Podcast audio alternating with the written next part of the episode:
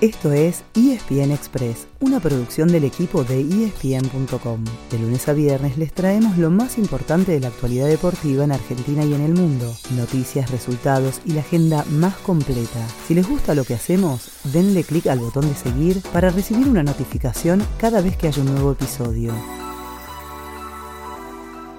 Después de la goleada 5 a 0 frente a Emiratos Árabes, hubo sorpresa con un tema del que habló el entrenador de la selección argentina. Fue cuando Leonel Scaloni dijo que todavía tenía tiempo para hacer cambios en su lista de 26 convocados al Mundial. Lo que parecía una frase de circunstancias se transformó en realidad y por partida doble. Ayer se anunció, primero, que Nico González sería baja por lesión, y un rato más tarde se sumó por el mismo motivo Joaquín Correa. Sus reemplazantes serán Ángel Correa y Tiago Almada.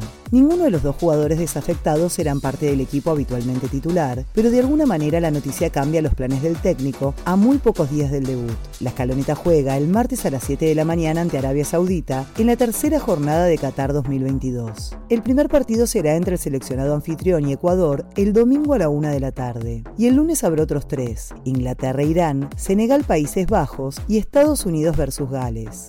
Está claro que todos y todas, y nos incluimos, estamos con toda nuestra atención puesta en el Mundial. Pero manejemos la ansiedad, al menos hasta la semana que viene, ¿les parece? Porque después del encuentro inaugural y de los tres del lunes, de ahí en adelante serán cuatro partidos por día. Así que antes de ponernos monotemáticos, repasemos qué más hay para ver este fin de semana, porque por Star Plus hay mucho, pero mucho deporte. Empecemos por el tenis, ya que hoy se termina la fase de grupos de las finales ATP, el evento que cierra la temporada. El sábado serán las semifinales, para las que ya está clasificado Novak Djokovic, y el domingo el partido decisivo. También se cierra la Fórmula 1 con el Gran Premio de Abu Dhabi, y hay mucho rugby con el último fin de semana de la ventana internacional de noviembre. El sábado es día ovalado 100%, con Italia-Sudáfrica y Gales-Georgia a las 10 de la mañana, Escocia-Argentina al mediodía, Inglaterra-Nueva Zelanda a las 14.30 y en el cierre, Irlanda-Australia a las 5 de la tarde. Ah, en el medio, a las 4 de la tarde, chocan Hindú y Duendes por el Nacional de Clubes. Y, por supuesto, toda la oferta habitual de NBA, NFL y deportes de combate con ESPN Knockout.